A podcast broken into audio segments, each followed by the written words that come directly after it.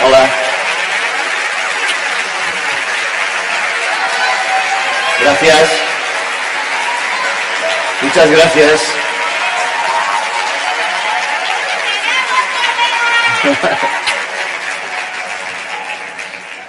Tengo un poco de complejo de Ricky Martin, ¿eh?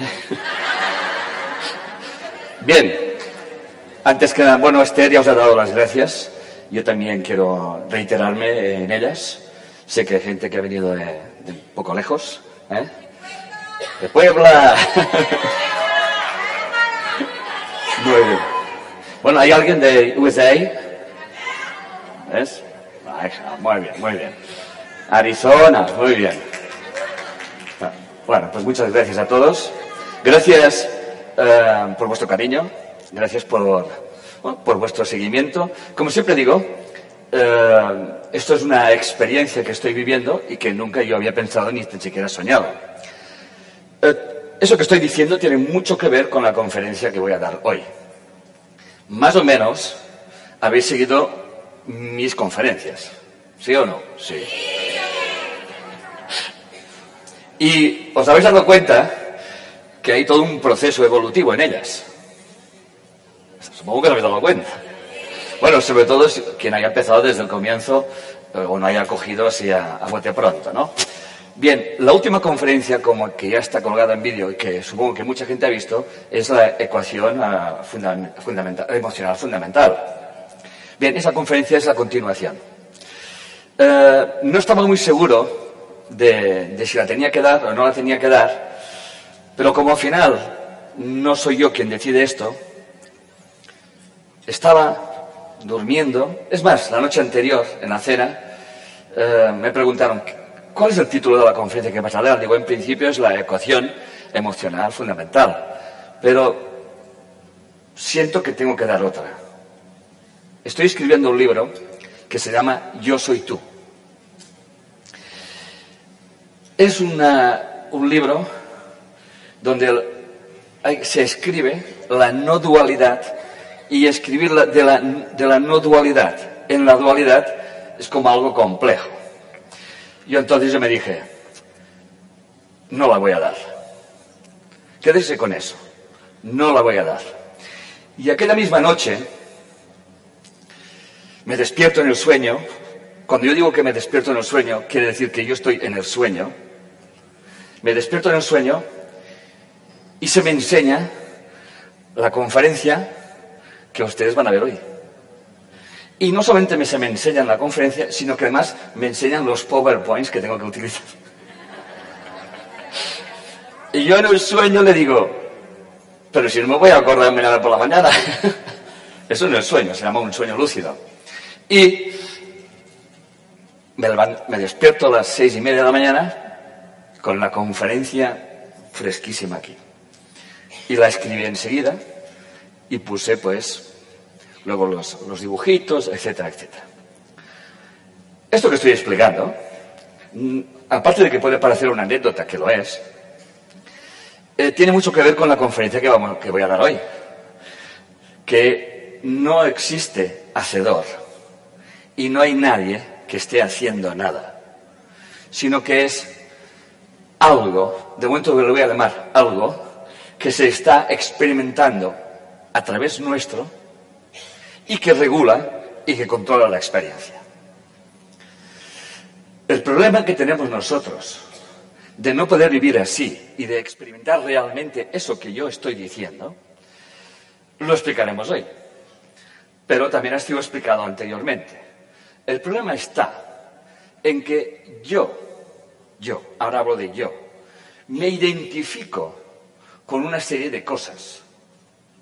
Esa identificación, como puede ser ser hombre, o ser mujer, o ser español, o ser mexicano, o ser ruso, no importa, más todas las creencias que hay involucradas en esta identificación, hacen que yo crea una identidad aparentemente autónoma que se llama ego.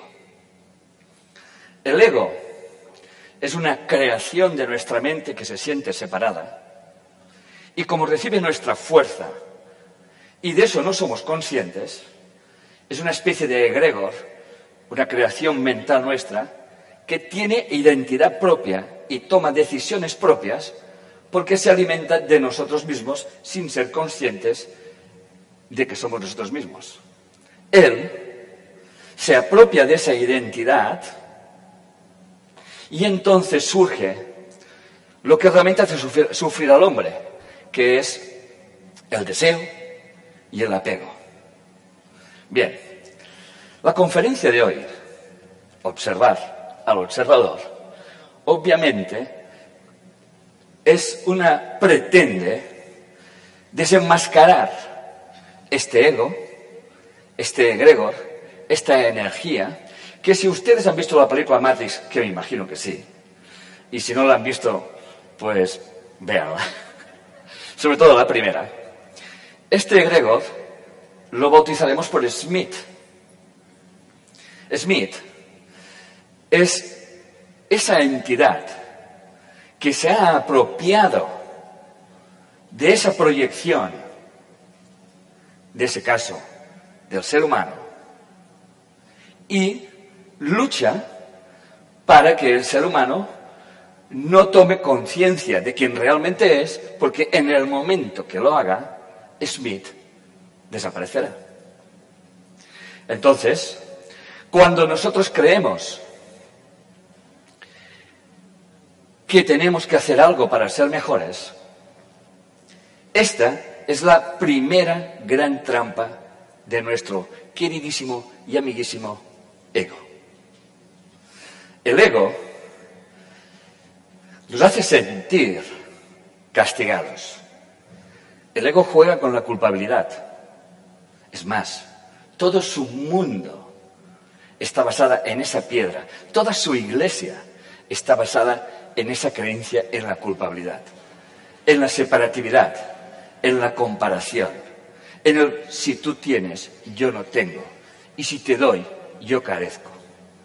Y si tengo, creo que soy feliz pero automáticamente seré desgraciado porque tendré miedo a perderlo al instante que viene. Me imagino que todos ustedes saben de lo que estoy hablando, porque si no están muertos. Bien, el observador, el observador somos nosotros, somos cada uno de nosotros. En la ecuación emocional fundamental, termino diciendo que la conciencia con ese es igual a la conciencia partido por unidad de tiempo. Y eh, pongo una fórmula matemática y me baso también en la película de Scarlett Johansson eh, sobre Lucy, sobre el tiempo, y en allí se demuestra que cuando el tiempo tiende a cero, todo queda, todo desaparece. Es más, Lucy cuando entrega el pendrive al doctor, desaparece. Y cuando el policía le pregunta dónde estás, ella le contesta en todas partes. ¿Ok? Es la, es la continuación o la comprensión y la explicación de este punto. Bien, la idea es que la pregunta que uno se hace es, la típica pregunta del ego siempre es, ¿cómo? ¿Cuándo? Y de qué manera. El ego siempre pregunta. Le encanta preguntar, porque él sabe que nunca encontraremos la respuesta. Por muchos porqués que nos hagamos, por muchos infinitos porqués que nos hagamos, quizás algunos llegarían a Adán y Eva. Pero la pregunta sería, ¿y por qué Adán y Eva? Esa pregunta que al final se, se vuelve retórica, es lo que realmente le encanta al ego que nos distraigamos nuestra atención. El hecho de identificarnos con el ego hace que yo me sienta desposeído. Es un sentimiento. Entonces, en ese, en ese destierro que todos vivimos, creemos, y el ego nos lo hace creer, que tenemos que hacer algo para recuperar aquello que creemos que hemos perdido. Esta creencia está tan arraigada en, nuestro, en nuestra mente. Que si yo esto lo dijera en otro espacio-tiempo, me estarían quemando en una hoguera. Porque claro, lo que yo voy a decir es tan simple como que Dios no existe. Lo que existe es la divinidad. Dios es un concepto dual. Yo estoy aquí, Dios está allá. La divinidad somos todos. Recuerdo que un día alguien se atrevió a escribirme, y digo se atrevió porque no sé cómo la gente se molesta a enviarme cartas, no, me las leo, ¿eh? Pero solo leí, por curiosidad. Y como que me quería demostrar que nosotros no somos Dios. Y me razonaba que nosotros somos hijos de Dios. Bien. Esto es ego. No hay dos. No hay Dios Padre y Hijo de Dios. Esto es un concepto dual. Por eso cuando se habla de la Trinidad, se habla de que esa misma entidad, este algo, se vuelve a proyectar en sí mismo en este sueño de su Hijo y se le llama presencia, Espíritu Santo, la voz. Pero no existe esa Trinidad, solamente existe una unidad manifestándose a través de un sinfín de ocasiones, de conciencias, en las cuales esa conciencia, este algo, se experimenta a sí mismo a través de sí mismo. Al final, no podemos hacer preguntas porque no hay nadie que nos pueda responder. Yo, este cuerpo-mente, llamado Enrique, lo que pretende es apartarse y dejar que esa conciencia que son ustedes se manifieste a través de esa conciencia que también son ustedes, para que ustedes se respondan a sí mismos a través de mí y de esa conferencia, porque creemos que vivimos en la dualidad. Pero no es real.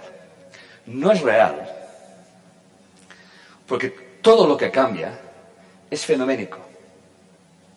Lo que deja de existir no es real porque el ser, el es, siempre existe. Muy bien, vamos a estar con el observador. ¿Quién es el observador? Cada uno de nosotros. ¿Ok? Ya han visto ustedes en otros, en otros vídeos el efecto observador. ¿Qué nos enseña el efecto observador? Pues una de las cosas que el experimento demuestra ese experimento que pone tan nerviosos a muchos físicos y a muchos científicos, ese, ese experimento nos demuestra algo muy importante. Lo más importante es que nosotros afectamos a lo que observamos. Esto hay que interpretarlo bien. Y es lo que vamos a explicar en ese, en ese preámbulo. Entonces, lo más importante del de efecto observador es que yo, yo, cuando observo algo, estoy incidiendo en lo que observo. Es más, no veo, no veo lo que está sucediendo. Sencillamente estoy interpretando. Es más, según la intención con la que yo observe, veré algo. Y según la intención que yo observe, veré otras cosas. Eso lo hemos comprobado todos. Hemos visto la misma cosa y cada uno ha visto cosas diferentes. ¿Ok? Y no nos preguntamos por qué esto es así. Bueno, los filtros, la mente, el inconsciente, sí, todo está muy bien. Pero lo que es muy importante es que, aunque nosotros no seamos conscientes, mi conciencia, mis programas, mi forma de entender la vida, mis creencias, afectan a cómo yo voy a vivir mi realidad. Entonces, nos muestra que mis decisiones marcan lo que yo voy a, ver. Por lo tanto, hay un principio que se llama el principio de Heisenberg. Principio, que también habrán oído algunas veces, dice que cuando queremos medir la posición o la velocidad de un fotón, tenemos, o de un electrón, perdón, tenemos que proyectar un fotón, pero cuando ese fotón toca este ese fotón toca este electrón, solamente podemos saber o su posición o su velocidad. No podemos saber las dos cosas. ¿Qué quiere decir esto? Bien, cuando yo proyecto un fotón a un electrón y lo marco, estoy fijando algo, estoy colapsando esa información en un momento determinado y concreto. ¿Me siguen? Y eso tiene que ver precisamente con el efecto observador. Este principio de incertidumbre de Heisenberg, pues nos permite, entre otras cosas, me permite eso, eh, fijar mi conciencia y me une lo que es la conciencia con la conciencia. Bien, para que quede bien claro lo que estoy explicando, ahora mismo voy a pasar un pequeño vídeo del efecto observador explicado por el doctor Hawkins. Y al final se hace una pregunta que yo voy a contestar y que tiene que ver con la conferencia de hoy. En este momento se muestra un vídeo.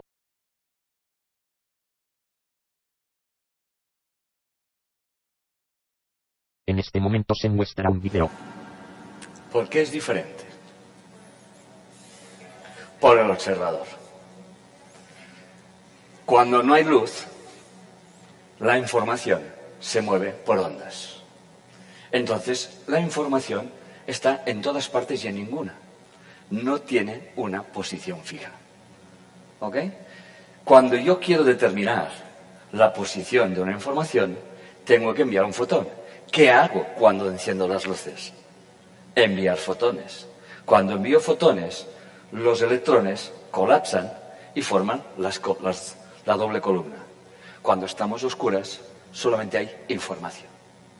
Tan simple como esto. Nosotros somos emisores de fotones. Si no, no podríamos ver nada. Nosotros estamos constantemente emitiendo fotones. Pero atención, nuestros fotones, aunque son como los de la luz, tienen una pequeña, tienen una pequeña diferencia. Pero una pequeña diferencia que es la diferencia. Mis fotones, cuando yo miro, cuando yo proyecto mis fotones, ¿me van siguiendo? Yo estoy proyectando un tipo de información. ¿Me siguen? Estoy proyectando mi información.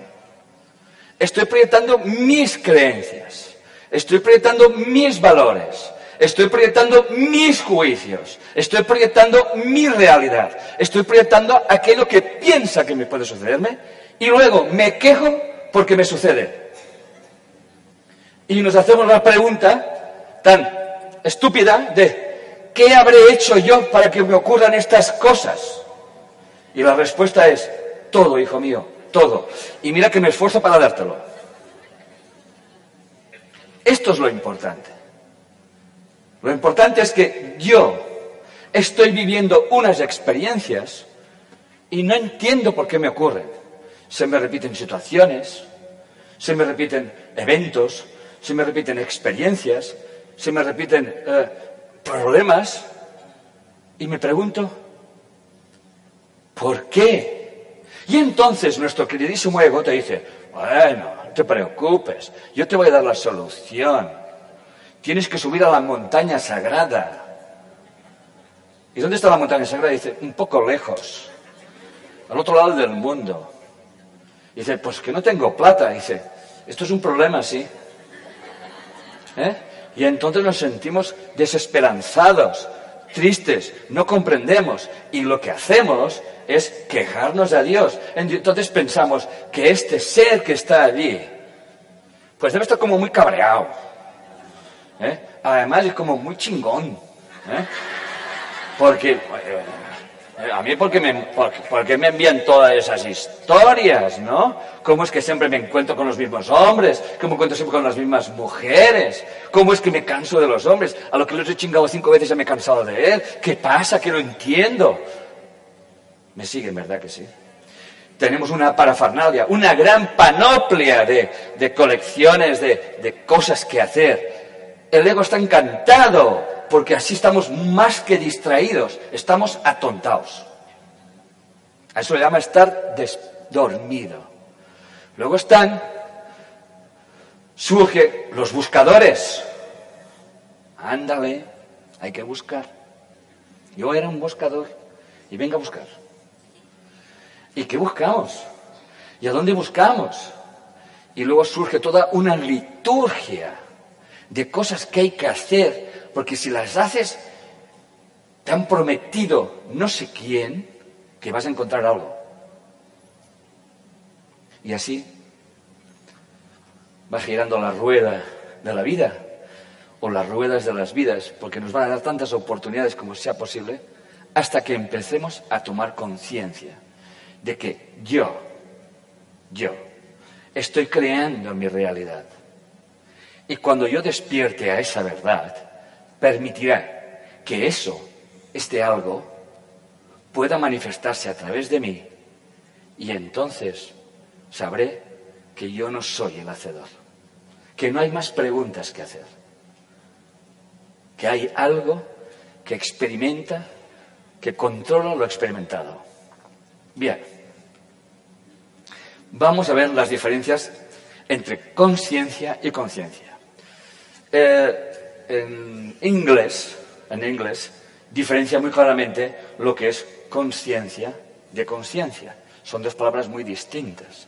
En español, no sé por qué, no es así, porque se emplea la conciencia o la conciencia de alguna forma como muy, eh, muy variada. Entonces, vamos a definir lo que es la conciencia. Porque si no, si no queda claro esto, no avanzamos. Bien, el cuerpo no puede experimentarse a sí mismo necesita de la mente. La mente no se puede experimentar a sí misma, necesita de la conciencia. Por lo tanto, la conciencia es esta energía que me permite utilizar mi mente y expresarme a través del cuerpo. Por eso la definición dice conciencia o consciencia, algo así, por ejemplo, ¿eh? nos permite saber lo que lo que está conectado con la mente y lo que nos permite saber, bueno, todos nuestros sentimientos, todas nuestras emociones, todo lo que estamos experimentando. Awakening, awakening que es conciencia, que viene, viene del despertar. La conciencia es la que soporta y engloba la conciencia. ¿Queda claro esto? ¿Sí? Bien. Cuando yo decido conocerme a mí mismo, alguien me dice que hay que irse al interior.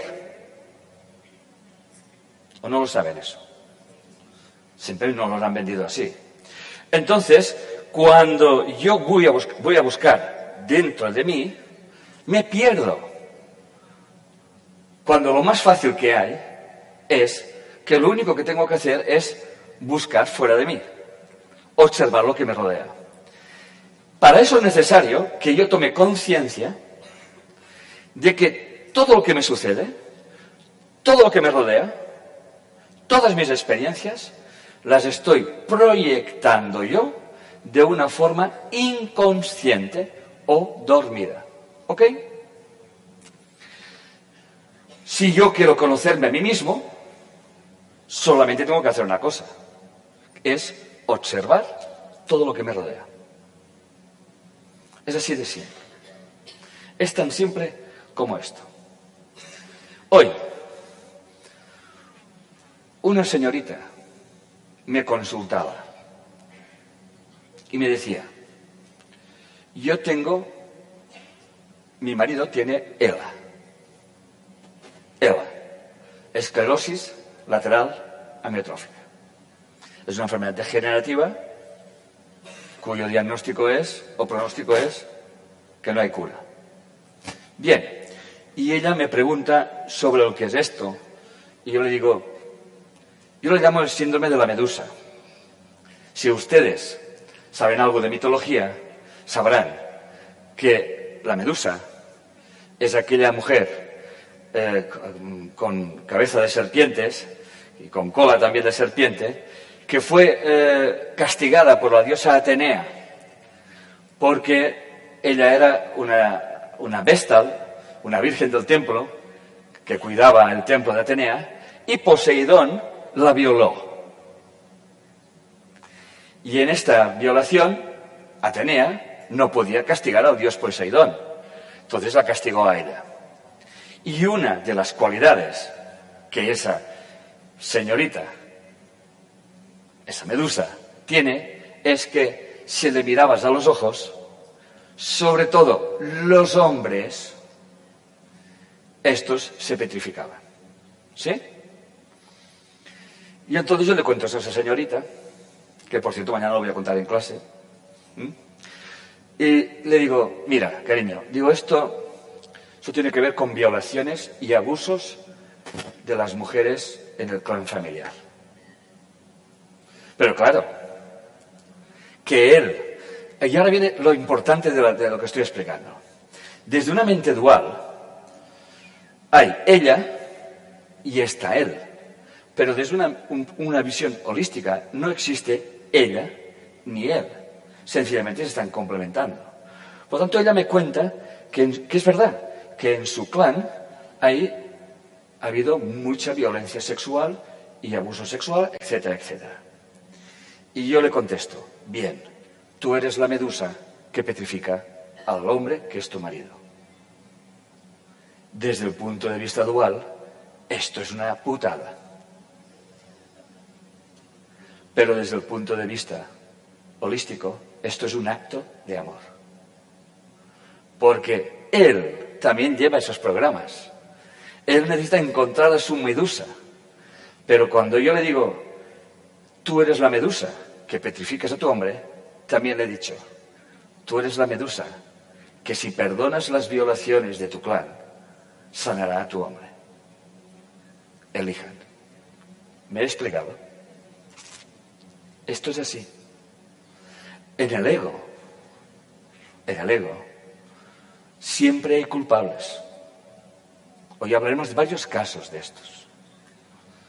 En este caso, ella se podría haber sentido culpable, pero en cambio le he dicho, no, si tú perdonas, todo queda perdonado, porque no hay nadie que perdonar, no hay culpables. Este es, este es el juego del ego. Cuando dos circunstancias tan aparentemente negativas se juntan, no es para sufrir, es para trascender. ¿Me escuchan corazones? ¿Me entienden lo que les quiero decir? Esto es la propuesta de hoy. Entonces, cada uno de ustedes observe qué es lo que le rodea. Dejen de jugar a ese juego de la culpabilidad, a ese juego del victimismo. Tomen conciencia de que en el universo no hay nada que no tenga un sentido, que no tenga un para qué y que no tenga un propósito. De hecho, la vida tiene un propósito, que es experimentarse a sí misma a través de infinidad de experiencias y de situaciones. Muy bien. La conciencia es, la conciencia se manifiesta, es una energía que se manifiesta en una infinidad de conciencias. ¿Ok? Para que vayamos situándonos, cada uno de ustedes está manifestando la conciencia a través de su conciencia. Cada uno de ustedes, como tiene su conciencia no me gusta emplear esa palabra, pero la voy a utilizar, pero la, utilizo con mucho reparo, porque es que es muy dual. ¿eh? Tiene un nivel de conciencia. Mira que me suena mal esa, me rechinen todos los oídos con esa palabra, ¿eh? Porque es que la tengo que meter, pero ya la pongo entre comillados, pero dobles, ¿eh? Tiene su nivel de conciencia. La conciencia se experimenta a través de nosotros en una infinidad de energías. ¿Ok? Muy bien, seguimos. La conciencia está en la superficie del todo. La Mirad, no hace mucho para la ciencia, lo único que existía era el cuerpo. Luego la ciencia avanzó un poquito más y dijo, no, no, el cuerpo no existe. Lo que existe es solamente la energía. ¿Sí? Y hoy en día ya estamos hablando de que el cuerpo y esta energía está en función de la conciencia del observador. ¿Queda claro esto? Y aquí es donde nosotros aterrizamos y aquí es donde nosotros trabajamos. Muy bien. Entonces, la conciencia se manifiesta a través, repito, de todos los filtros, de todas las historias que nuestra vida, nuestra vida nos depara. Bien, la conciencia se manifiesta en una, como decía antes, una panoplia de, de efectos de conciencia. Una panoplia es una colección completa de cosas raras. ¿Eh? Cuando decimos esto es una panoplia, esto quiere decir que es, es una colección de cosas muy raras. ¿Ok? se manifiesta en todas las cosas. Muy bien. Se manifiesta en una infinidad de identidades. Se manifiesta en una infinidad de, religiones y de creencias. No hace falta ni que les diga que la mía es mejor que la suya. Ya está. Y punto. y si hace falta, pues mira, nos vamos a una guerra santa. ¿eh? Y nos montamos unas cruzadas rápido. ¿Ok? Y matamos al infierno. ¿eh? Y así nos va. La conciencia se manifiesta en infinidad de identidades nacionales. Bueno, no me van a negar a mí, porque no me lo pueden negar, que la gente, por esas cositas de colores, mata y muere. ¿Van entendiendo porque yo siempre digo que soy de Júpiter? Matan y mueren. Y, obviamente, hay montones de creencias, de países, de maneras de pensar. Pero está bien. El problema es que pensamos que mi verdad es más verdad que la vuestra.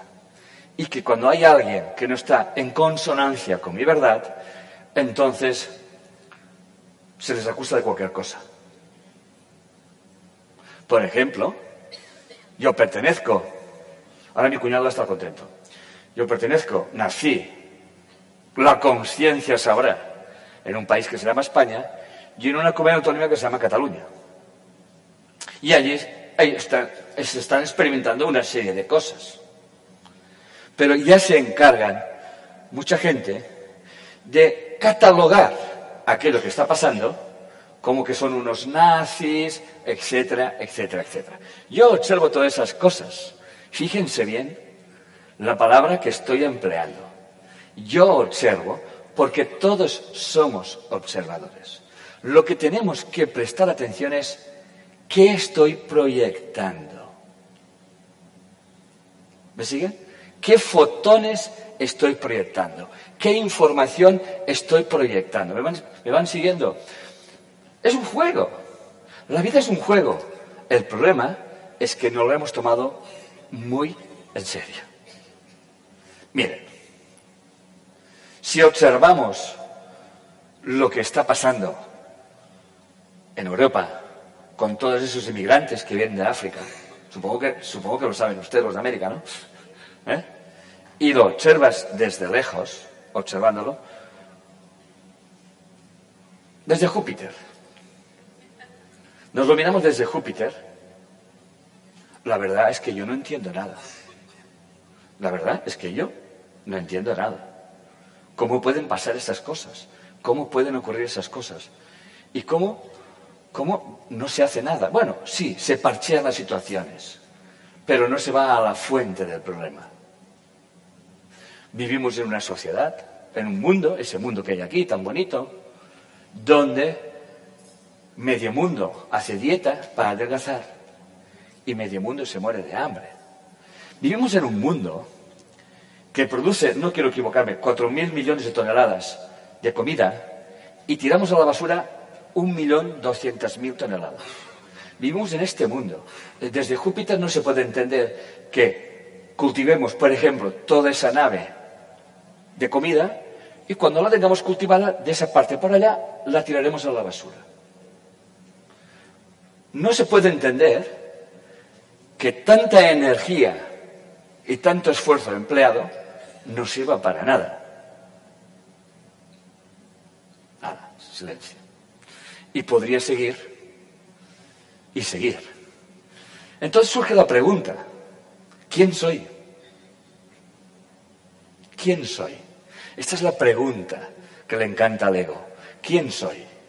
La pregunta correcta, si quieres una respuesta adecuada, no es emplear quién soy, porque la pregunta quién soy siempre se basa en la dualidad, siempre se basa en que espero que alguien me conteste.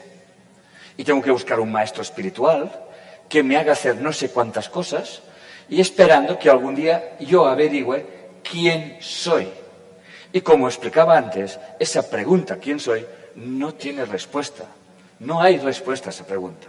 En realidad, no existe nadie a quien preguntar, porque no hay nadie a quien preguntar, porque todos somos uno. Entonces, la auténtica, la única pregunta es, ¿qué es? Pregúntense, por favor, todos ustedes, ahora un momento. Quiten la palabra quién soy y pregúntense. Yo si me dirijo a ustedes, la pregunta correcta sería, ¿qué eres? No, ¿quién eres en el sentido de quién eres tú? Sino, ¿qué es? La pregunta es, ¿qué es? Yo estoy aquí y la pregunta tiene que ser, Enrique, ¿qué es? María, ¿qué es? Juan, ¿qué es? Mi madre, ¿qué es? Mi abuela, ¿qué es? Los mexicanos, ¿qué es? Los rusos, ¿qué es? ¿Me siguen? La pregunta siempre es ¿qué es? Porque no hay dualidad. ¿Qué es? Es la pregunta. Entonces, el ser significa experiencia, significa existencia. La existencia. ¿Qué es la existencia? La existencia no es, no es una totalidad dividida entre tú y yo. La existencia eh, carece de propósito, por eso se le llama vida. Fíjense bien, la existencia es vida y la vida te permite expresarse, expresarte por doquier y de infinitas maneras. La existencia en el momento que yo estoy observando, me identifico donde yo resido o donde yo vivo, ¿me siguen? Que lo hago mediante lo que es los juicios, nace el ego. Él es el que pregunta, él es el que quiere controlar, es el que, vive con ansiedad. Y ahora vamos a hacer un pequeño ejercicio. Voy a pasar un documental que pasamos en nuestras clases sobre la mitocondria. La mitocondria es un orgánulo que está en cada célula de nuestro cuerpo, no una, cada célula puede tener varias. Y lo que hace esta, este, mitocondria es generar la energía para que mis células puedan hacer el trabajo y, por ejemplo, yo, el cuerpo-mente, Enrique Corbera, esté aquí explicando.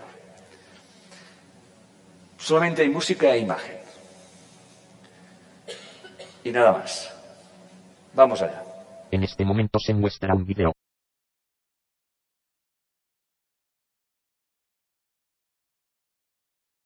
En este momento se muestra un video. Bien. ¿Ustedes les parece que esto va a su aire? ¿No se han dado cuenta de que todo tiene un sentido? ¿Que todo sabe lo que tiene que hacer? ¿Que todo tiene un propósito? ¿Sí? ¿Han visto cómo genera energía? Hay unas dinamos y todo. ¿Eh? ¿Cómo genera energía? Y esto solamente es un orgánulo que está en una célula y tenemos no sé cuántos millones o billones de células. Mi pregunta es, ¿cómo podemos negar que hay inteligencia en el universo? ¿Cómo podemos hablar del azar? ¿En qué mente cabe hablar del azar? ¿Esto es por azar? O sea, ¿el azar ha hecho eso? Pues que me presenten al azar, por favor, que quiero felicitar. Para hacer esto, nosotros, para hacer una fábrica que, podamos conseguir energía, necesitaríamos ingenieros. Tendríamos que hacer diseños. Necesitaríamos todo un sistema de cableados, de tuberías, de construcciones, arquitectos. ¿Me van siguiendo? ¿Eh? Ah, turbinas, trabajadores, especialistas para recoger luego esta energía, transmitirla cableada a todo el sistema, por ejemplo, de un pueblo. Piensen, por favor. Nosotros no estamos inventando nada. Nosotros no estamos descubriendo nada. Todo es un arquetipo, todo es, un, todo es una información. O sea, si ustedes miran esto, es como que montamos una central eléctrica, ¿me siguen? Recogemos el agua, recogemos la electricidad, hacemos un cableado y la enviamos a un sistema viviente, nuestros hogares. Y luego decimos que el ser humano es inteligente. No, el ser humano no es inteligente. La inteligencia vive en el ser humano. Me van siguiendo corazones. Es la inteligencia, es el ser que vive en todo. El ser este ser que hace que mis células estén aquí trabajando para ustedes y esa energía que hace que ustedes estén aquí escuchando es el mismo. Es la misma inteligencia, es la misma energía. No hay separación. La separación en la que creemos que vivimos nos la hemos creado nosotros cuando hemos construido esa identidad y nos hemos identificado con ese vehículo que construimos nosotros, que se llama cuerpo, y nos hemos identificado con Él y en Él proyectamos todas nuestras miserias, todas nuestras creencias, todas nuestras ansiedades, todos nuestros miedos y nos ponemos enfermos. Cuando en realidad la cosa es mucho más simple. Es muy simple. no me canso de decir lo que es muy simple. Solamente tienes que comprender, comprender que el otro que tienes delante eres tú. Eres tú. Es esa energía, es esa conciencia manifestándose en un aparente otro yo porque tú crees que estás separado. Y entonces esa inteligencia, esa energía se manifiesta por doquier en lo que nosotros llamamos desencuentros, mala suerte. Hay que ver en qué estaría pensando yo aquel día que me enamoré de esa pendeja o de ese pendejo. Vete a saber qué. ¿Me siguen? Somos unos robotitos como mis alumnos que hacen la bionormación ven cada día, que se quedan alucinados. Dice, ¿cómo lo sabes? Digo, mente cuántica. Todo está en todo. O sea, si yo quiero saber, si yo quiero saber qué realmente soy, este qué es, observo ese, esta, esta, esta peliculita. Y observo esa armonía. Y observo cómo todo funciona. Pero claro, esta energía depende de mi estado de conciencia. ¿Me siguen? Esta energía se altera por la información que yo proceso en mi mente. Cuando más vivo en la dualidad, cuando más vivo en la carencia, más vivo, más sufro y más me duele todo. Alguien me dijo el otro día, una señorita, toda simpática, ella me dice, ay Enrique, ¿Qué tengo que hacer para ser abundante? Vale, una pregunta esto. Eh, imagínense, después de, leer este, estas imágenes, ¿tiene sentido que me hagan esa pregunta? Pero si hasta, eh, si hasta Jesús decía, ¿por qué, os preocupáis por el mañana? Pero no sabéis que el Dios Padre que está en los cielos se ocupa de las avecinas que vuelan en él y de los lirios que están en el campo. ¿Cómo crees que tú, que eres su mayor creación, te deje así, abandonado? Es que es que yo mantengo una relación porque si la dejo, tengo miedo de que me voy a quedar sola. Hay que estar loco para creer que puedes estar solo. Esto, si hay alguna irrealidad, es precisamente esa. Pero si tú crees que puedes estar solo, pues nada, pide y se te dará, tío o tía. No pasa nada. Pedimos abundancia al universo cuando en realidad el universo no nos puede entender porque nos lo está dando todo. En todo caso, preguntémonos cómo utilizamos esa energía que se nos da. Eso sí. Eso sí que nos lo podíamos preguntar. Pero claro, como yo estoy atrapado en mi ego, en mi creencia en la separación, entonces yo pienso que para ser abundante, para ser feliz, necesito tener un Ferrari. O la vecina del quinto que está chachi piruli. O tener un millón de euros, o de dólares, o vete a saber qué. ¿Me siguen corazones? Pero que claro, si yo estoy con él, pero no quiero estar con él, pero ¿qué hago si no estoy con él? En fin.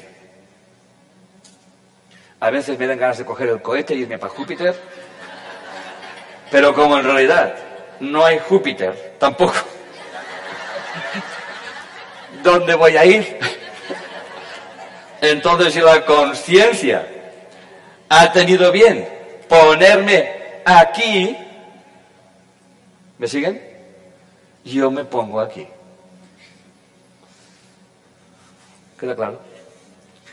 Cuando ustedes escuchan los vídeos, no me están escuchando a mí, se están escuchando a ustedes a través de mí.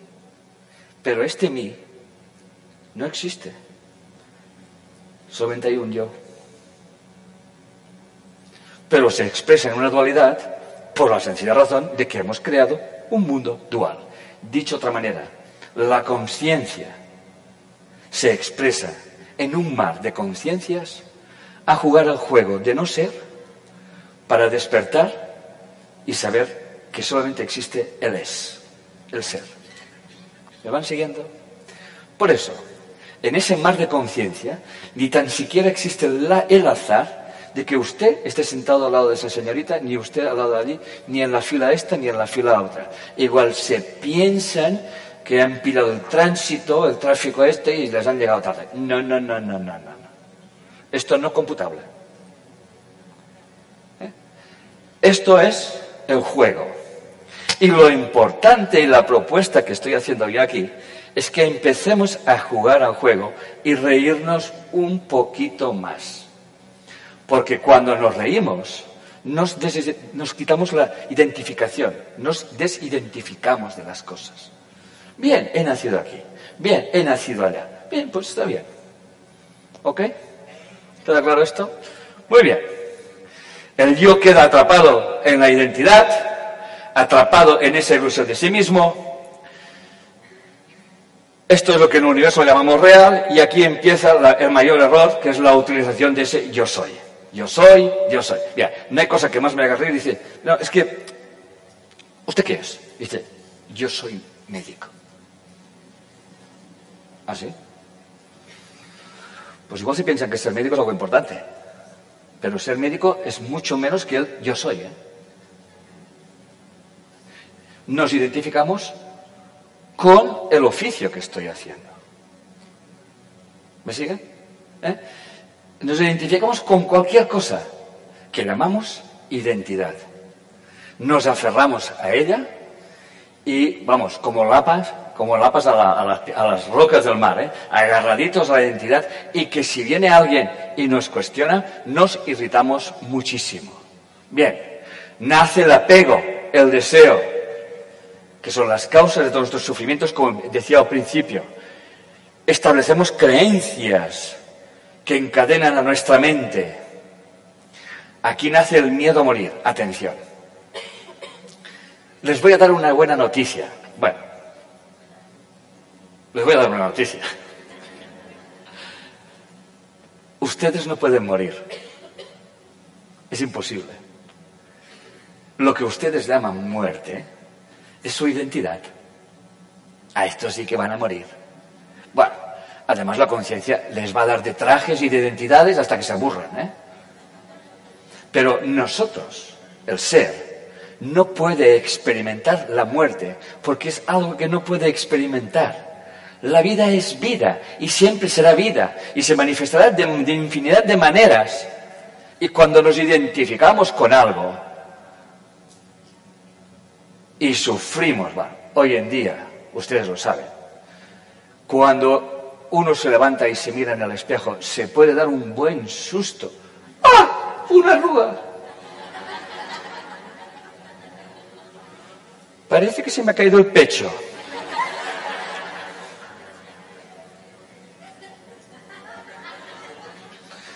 Y salimos deprimidos.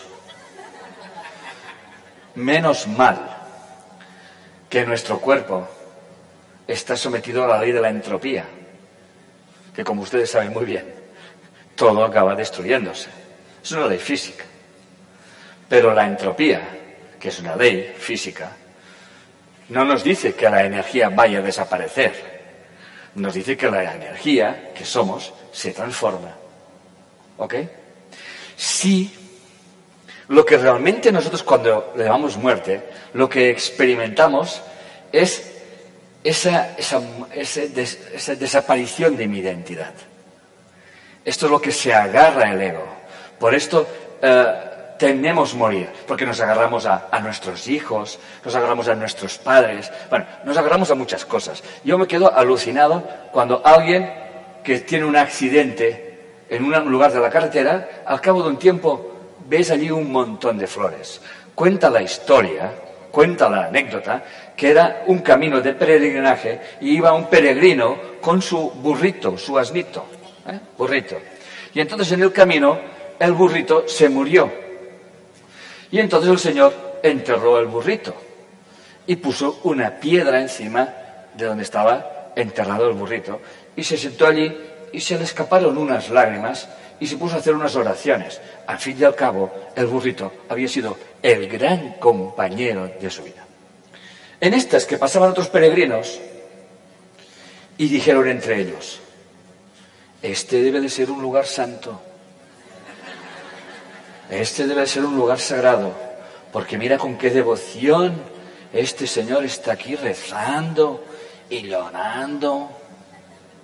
Y rápidamente empezaron a poner más piedrecitas.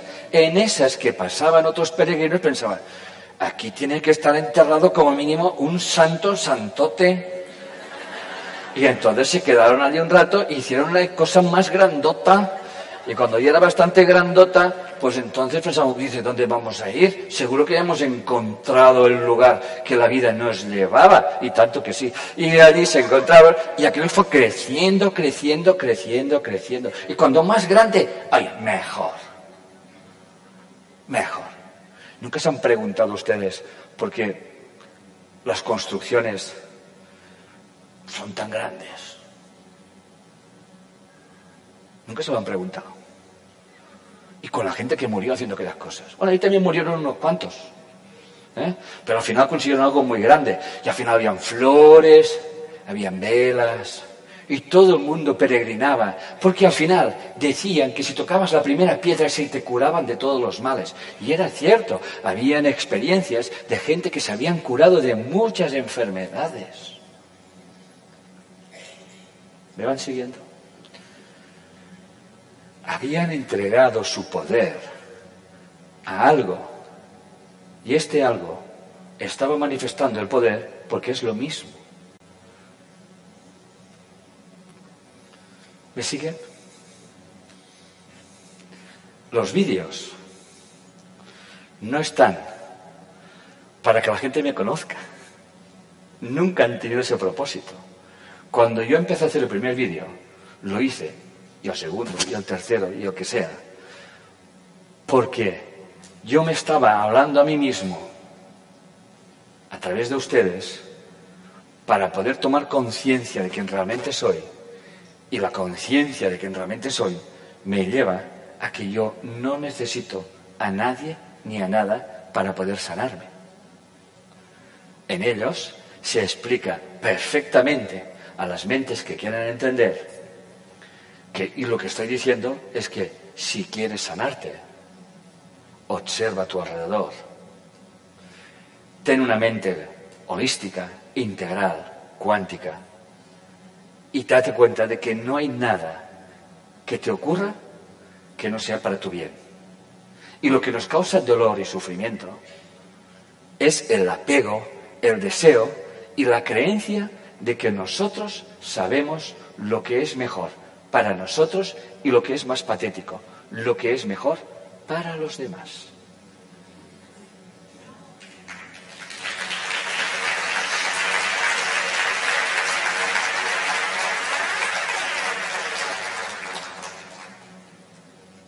Bien, obviamente, si los escuchas, esa información va haciendo mella, va taladrando esa resistencia, es egoica, para que tú puedas tomar conciencia de quién realmente eres. Muy bien.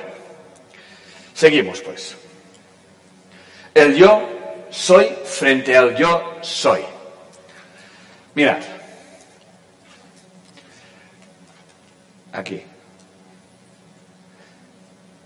El yo soy es ilusión. El yo soy es la realidad. ¿Ok? Y ya lo pongo en grande y lo pongo en pequeñito. ¿Ok? El yo soy es el que se manifiesta por doquier, como vengo diciendo. ¿eh?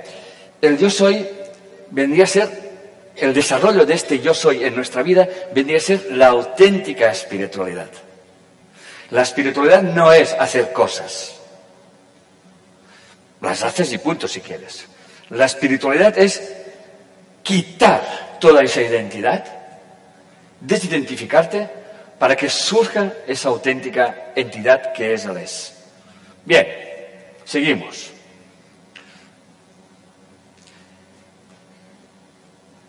Este es el mundo del yo soy. Lo que hace el ego es dividir, separar y confrontar. Bien, vamos a hacer un pequeño ejercicio. Cada uno de ustedes pertenece a un Estado que tiene sus gobernantes.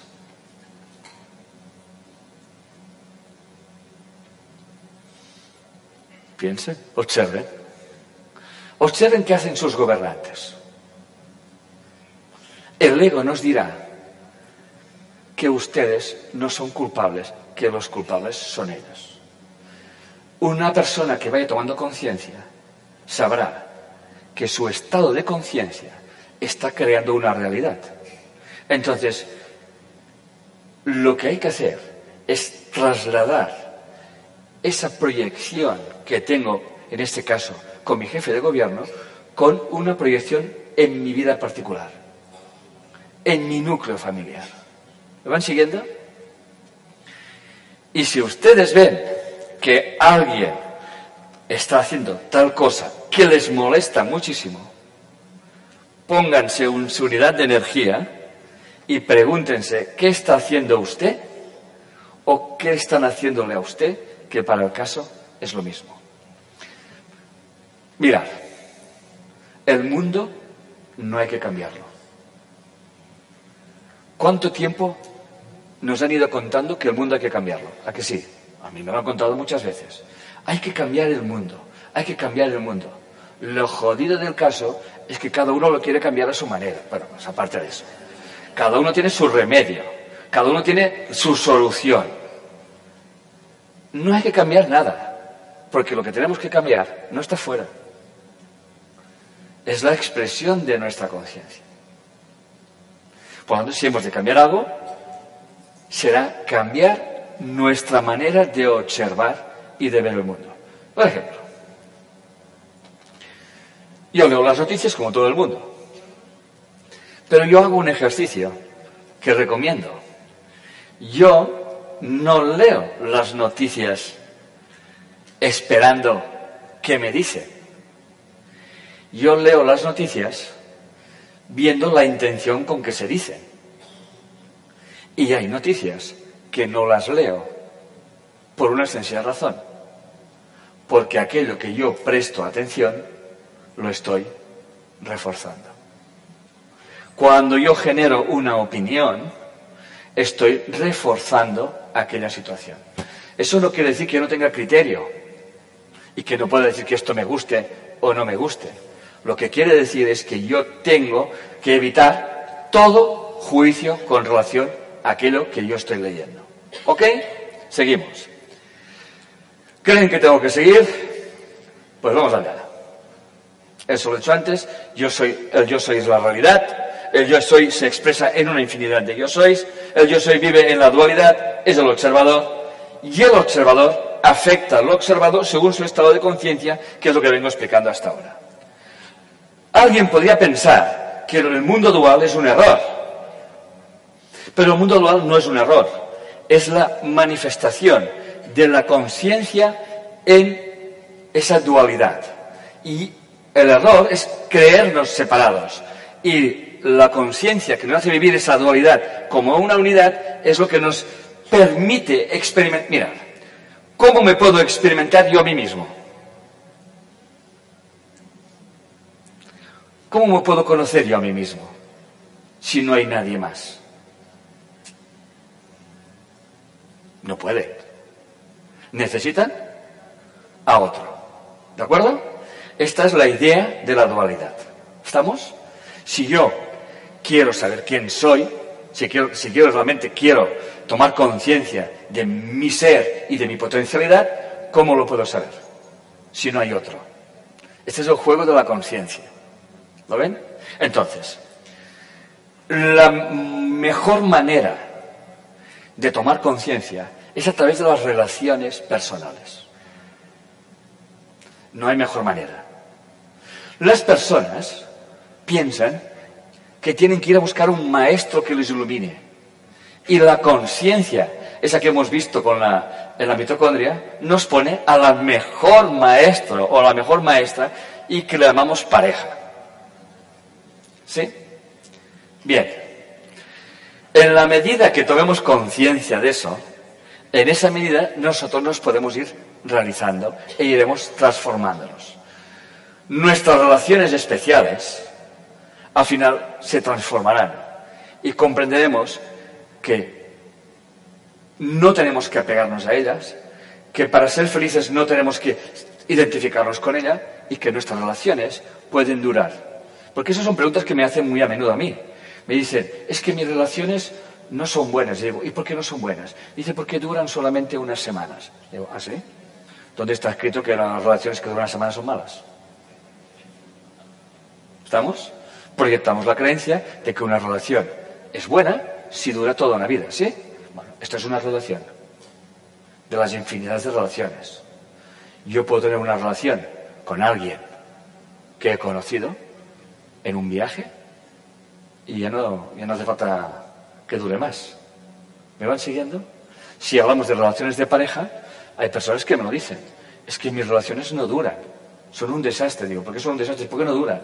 A esto, este es el gran problema. Creer que mis relaciones tienen que durar tiempo. Es la expresión de la divinidad en infinitas posibilidades, la que nos permite vivenciar la experiencia y sobre todo la conciencia. La divinidad es la unidad, es el ser en todo su esplendor como muestra el dibujo. Fíjense bien. El cuerpo, energía, conciencia y conciencia. La conciencia lo engloba absolutamente todo, como iremos viendo. El ojo que todo lo que, que todo lo ve, lo que ve, lo ve a través de tus ojos. ¿Ok? Dicho de otra manera, esta conciencia se manifiesta a través de nuestros cuerpos y ven las cosas a través de nuestros ojos. Por eso la conciencia es omnipresente, omnisciente. Está en todas partes y en cada una.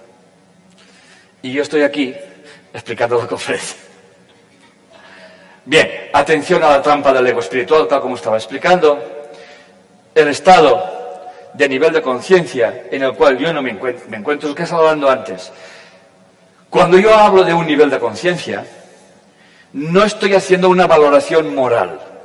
Yo lo que quiero eh, haceros entender es que el ego siempre está proyectando la tu santidad en el otro. El ego te hace sentir especial y sobre todo especialmente inferior. ¿Eh? Sobre todo.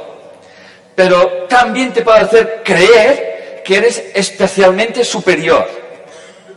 O sea, el ego lo que juega es que, juega a que no te des cuenta de que somos iguales. ¿Ok?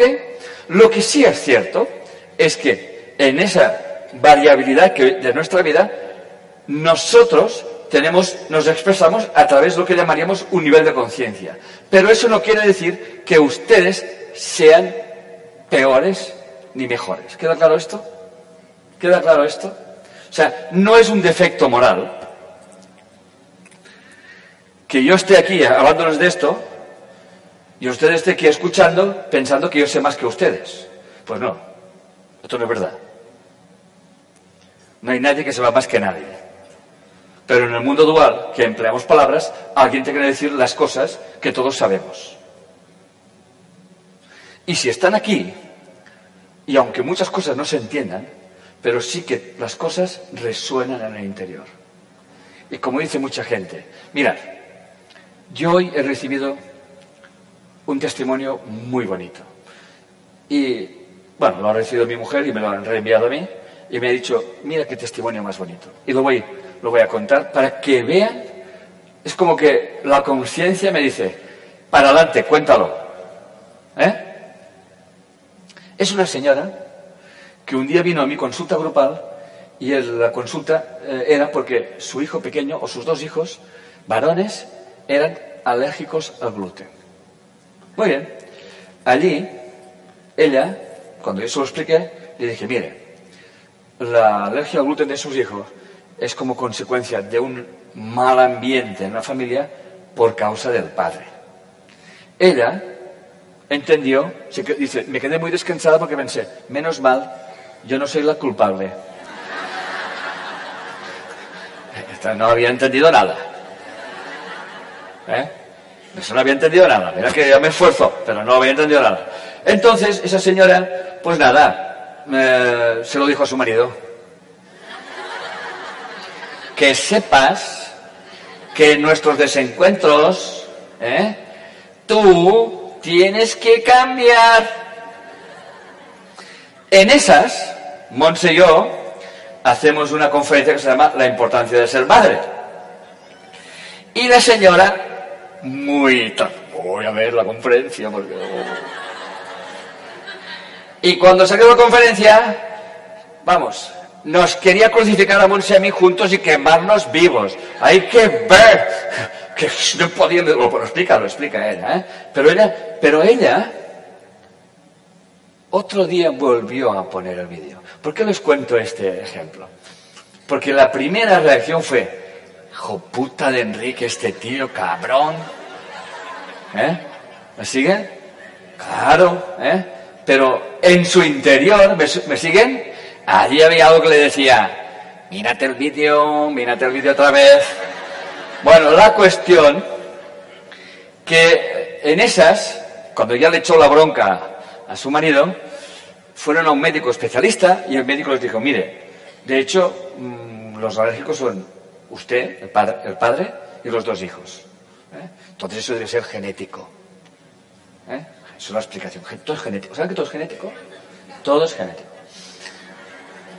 La cuestión es que esta señora sigue viendo el vídeo y viene a hacer la formación en el módulo 1. Y en el módulo 1 se da cuenta de que realmente no hay culpables. Y explicó lo que estoy explicando aquí, que si ella está con este señor, es porque ella tiene que aprender algo y a su vez el otro lo mismo, en definitiva tiene que aprender lo mismo, lo que ocurre que están en polaridades diferentes. Y ella empezó a cambiar su percepción, escuchen bien lo que estoy diciendo, ¿eh? empezó a cambiar su percepción de su marido. Eh, Como que le empezó a gustarle más, ¿no? O sea, ya no se metía con él, que lo hacía fatal todo, que educaba mal a los hijos, que era un no sé qué, un padre desastroso, y tomó conciencia de que la tóxica era ella, ¿eh? y, la causa, que decimos nosotros, por el ambiente del padre, es porque ella vivía ese estado emocional de una lucha constante contra su marido. ¿Me estoy explicando? Nada. Tomó conciencia y le dijo a su marido, oye corazón, perdona. Hoy me he, dado me he tomado conciencia, he comprendido que realmente eso que es, he aprendido, ahora lo he integrado. tal. Bien. Habían pasado unos meses, los niños tienen que pasar a la revisión médica, vuelven a hacer los mismos análisis, vuelves al mismo doctor, el doctor le dice, pues ya no son alérgicos al gluten. Al gluten. Ahora viene mi pregunta. ¿Se les ha dado algo a los niños? ¿Se ha tratado a los niños? ¿Me siguen? Se ha tratado a la madre, que a su vez ha cambiado su percepción con relación al padre y ha cambiado la armonía familiar, ¿sí? Esto es tomar conciencia. Cuando tomo conciencia, aumenta mi conciencia, ¿me van siguiendo corazones? Y por lo tanto, se produce el cambio de información. ¡Ah, milagro! ¿Qué milagros ni qué niño muerto? ¿Qué, qué Eso, decir que una cosa es milagro es porque no entendemos cómo funciona. ¿Estamos? Eso no es un milagro. Y él lo decía, me pediste un testimonio y ahí lo tienes.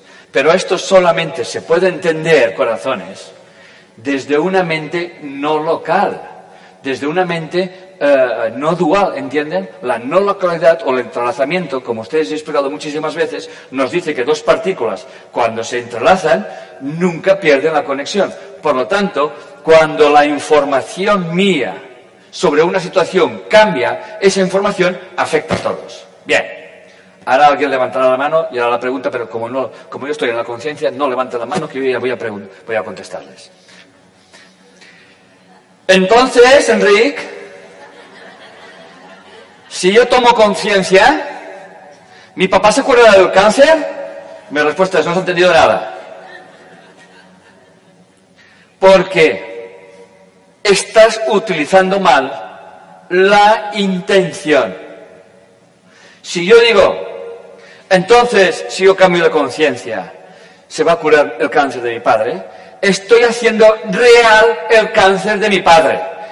Mi sola petición de si yo cambio para cambiar el otro, hace que el otro sufra aquello que yo estoy creyendo que tiene. Por eso, una persona despierta nunca se une a los sueños de muerte, de sufrimiento, de dolor y de sacrificio del otro. Se une al auténtico de él, su ser. Y lo demás es una experiencia. ¿Me explico? ¿Me van siguiendo lo que estoy explicando? Esta es la auténtica sanación. Por eso, cuando alguien se acerca y me habla de su enfermedad, yo no le escucho su enfermedad. Yo voy a buscar cuál es su sufrimiento. Y la enfermedad. ¿A- ¿Desaparecerá o no? Esto es secundario. ¿Me siguen? Esto es secundario. Lo importante es tomar conciencia. Por esto el ego. Por eso el ego utiliza también las noticias. Utiliza las noticias para crear corrientes de opinión. Y cuando creamos corrientes de opinión, lo que le interesa es que la gente clique, me gusta o me disgusta. Al ego le importa tres cominos que te guste, que te disguste. La cuestión es que le prestes atención. Porque aquello que prestamos atención es lo único que existe en nuestra mente.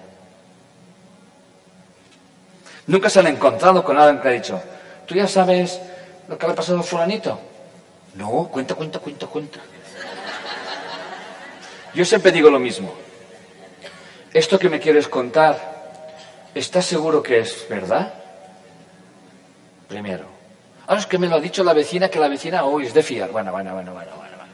La vecina es de fiar. Bueno, pero vamos a suponer que esto que me vas a contar es verdad. ¿Me va a servir a mí que me lo cuentes? Bueno, la verdad, la verdad es que no creo que te sirva mucho. Ya sabemos que esto que es verdad y que a mí no me va a servir, ¿para que me lo cuentes? ¿Me siguen? ¿Para qué me lo cuentas? Y la respuesta es para distraer a sin hueso y para hablar y para nada más. Por eso, cuando yo miro una noticia, muchas veces digo, mejor que no me la mire. ¿Para qué lo que va a decir? Luego me tiene que sacar la mierda de la, de la mente, o sea, mejor que no mire. ¿Me siguen? Esto es moverse por el mundo con un estado que se llama de alerta. Y voy a introducir una palabra que muchas veces me preguntan, gente me pregunta, "Ay, ¿cómo hay que hacer esto y cómo hay que hacer lo otro y cómo puedo aterrizarlo como si fuésemos un avión? Es igual. La cuestión es que esto es muy simple. Se llama indagación. Quédense con la palabra indagación. ¿Qué quiere decir indagar? Indagar es observar todos los acontecimientos que tienes a tu alrededor y observarlos con una mente inocente sin buscar explicaciones ni razonamientos. Porque en este mundo no hay razonamientos que justifiquen absolutamente nada. ¿Alguien podría decirme por qué hay tantos millones de personas que se mueren de hambre? Por ejemplo, su país. Son 120 millones de personas. ¿Me- ¿Hoy estoy bien informado? ¿México?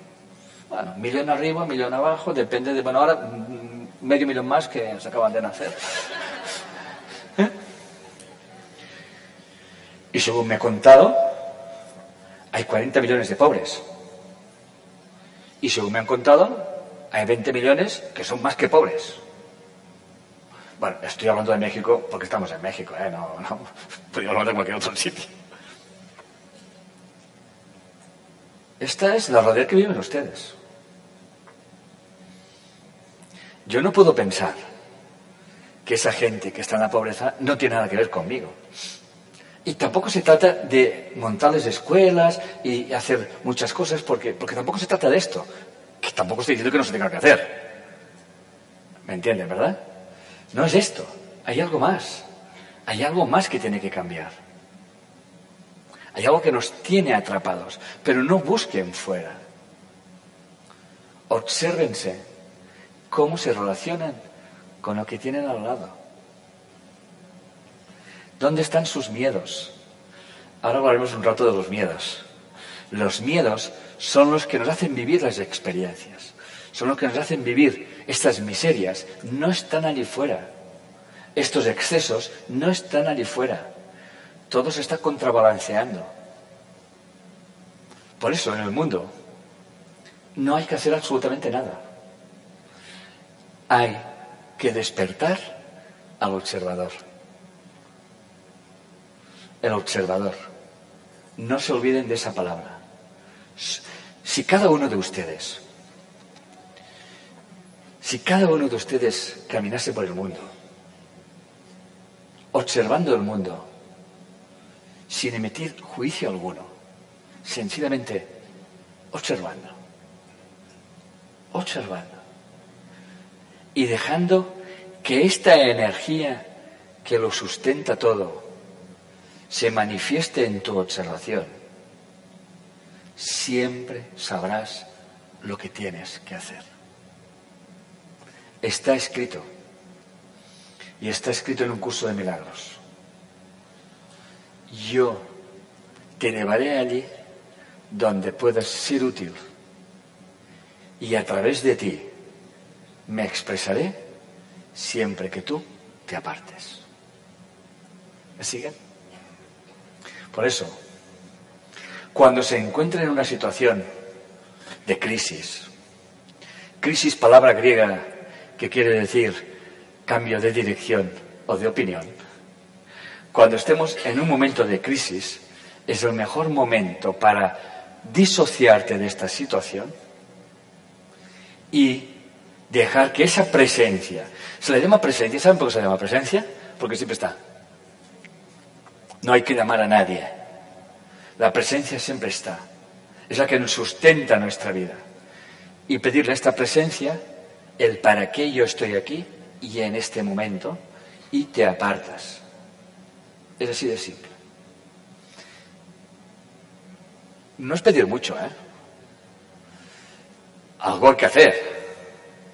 Pero el ego nos tiene distraídos en unos vericuetos de hay que hacer, no hay que comer, hay que bajar, yo soy vegetariano, yo soy vegano, yo soy carnívoro, yo soy, yo soy, yo soy, yo soy, yo soy, yo soy. Pues no, tú no eres nada de eso. ¿Me siguen? ¿Eh? Seguimos. A medida que mi conciencia aumenta, atención, disminuye, mi, eh, o sea, eh, disminuye mi miedo, aumenta mi confianza, disminuye mi angustia y mi ansiedad y aumenta mi bienestar social. Dicho de otra manera, en la medida que yo voy aplicando esto que les estoy explicando a mi vida, en la medida que yo permito que me cuide mucho de dar una opinión a la ligera y cuando ya tenga muy clara la opinión que dé, pues mejor no darla. ¿Me siguen? ¿Es que me siguen? verán cómo todo su mundo se transforma. Por eso hay gente que me para y me dice, Enrique, me has cambiado la vida. Y yo digo, uy, uy, uy, un momento, yo no he cambiado nada y Dios me libre de esto. En todo caso, eres tú que con eso has cambiado tu vida. ¿Me seguís? Esto es lo importante. Muy bien. La, espiritualidad, por lo tanto, es el desarrollo de ese tipo de conciencia. Y ahí está lo que yo les hablaba de la integración. Y todo como les decía, porque una vez como llamaba de memoria, no tengo que hacer nada, voy a aclarar algo. La gente se piensa que no hacer nada es que no tengo que ir a comprar el pan. El pan, ves a comprarlo. La gente se piensa que no tengo que hacer nada, pues es no tengo que venir a dar una conferencia. Tampoco se trata de esto. Obviamente tenemos que hacer cosas. Lo que no tenemos que hacer es la creencia de que yo tengo que hacer cosas para conseguir cosas. ¿Estamos? Realmente es lo que les explicaba antes. No hacer nada no quiere decir que tú no hagas lo que tengas que hacer, cuidar a tus hijos, ir a trabajar, etcétera, etcétera. Lo importante es cómo o con qué conciencia estás haciendo esto. ¿Estamos? Nuestras relaciones, nuestros trabajos y nuestras experiencias son magníficas oportunidades para sanarnos. Mirad, vivimos en un mundo, ahora me voy a centrar en un aspecto, vivimos en un mundo que nuestra imagen es como muy importante. Ahora no me digan que no porque me, he perdido entonces, ¿eh? Pero no solamente eso, sino nuestro cuerpo y sobre todo los kilos que pesan nuestro cuerpo. ¿Estamos? Bien. Esto solamente hace que expresar nuestro descontento interior, esta excesiva preocupación para mostrarnos a los demás. Por eso hay, en el mundo vivimos esas desarmonías de la comida. Cambien comida a alimento y pongan alimento emocional. Cambien ¿Eh? Si ustedes quieren que sus cuerpos tengan el peso que les corresponda más o menos a su edad y a su estructura, porque eso sí que es, eso sí que es biológico, ¿eh? Tienen que hacer algo tan simple como no identificarse con el hambre que tienen.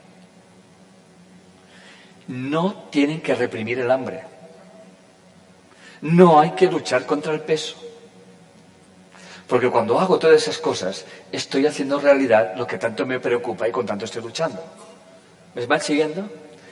Obviamente tenemos un cuerpo y tenemos unas leyes biológicas que se expresan en él. Hay algunos que son altos, otros que son más delgados, pero por estructura esto es así. No todos podemos ser iguales. ¿Estamos? Gracias a Dios. ¿Eh? Lo importante es que entendamos que ese, este vacío existencial se convierte en una necesidad compulsiva de tener y una forma de tener es tragar. ¿Me voy explicando? Entonces, cuando se encuentren con este hambre, no los repriman, no castiguen a sus cuerpos con dietas que no sirven para, perdón la expresión, para una puta mierda. ¿no? O sea, no, no los castiguen. Observen el proceso, observen lo que hay, dejen que este hambre se manifieste. Es lo mismo que reprimir una ira, una cólera. La ira y la cólera reprimida, porque no es bueno tener ira y es... ¿Me siguen? Eso se puede convertir en una úlcera de estómago. ¿Qué hay que hacer? Observa esta ira, observa esta cólera, observa qué hay detrás. ¿Qué hay detrás? ¿Qué estamos reprimiendo? Eso se llama indagación. Observa aquello que te pone de, mala leche, ¿qué, ¿qué es lo que realmente estás proyectando en aquello? ¿Me siguen? Esto es indagación. No tengo que hacer nada.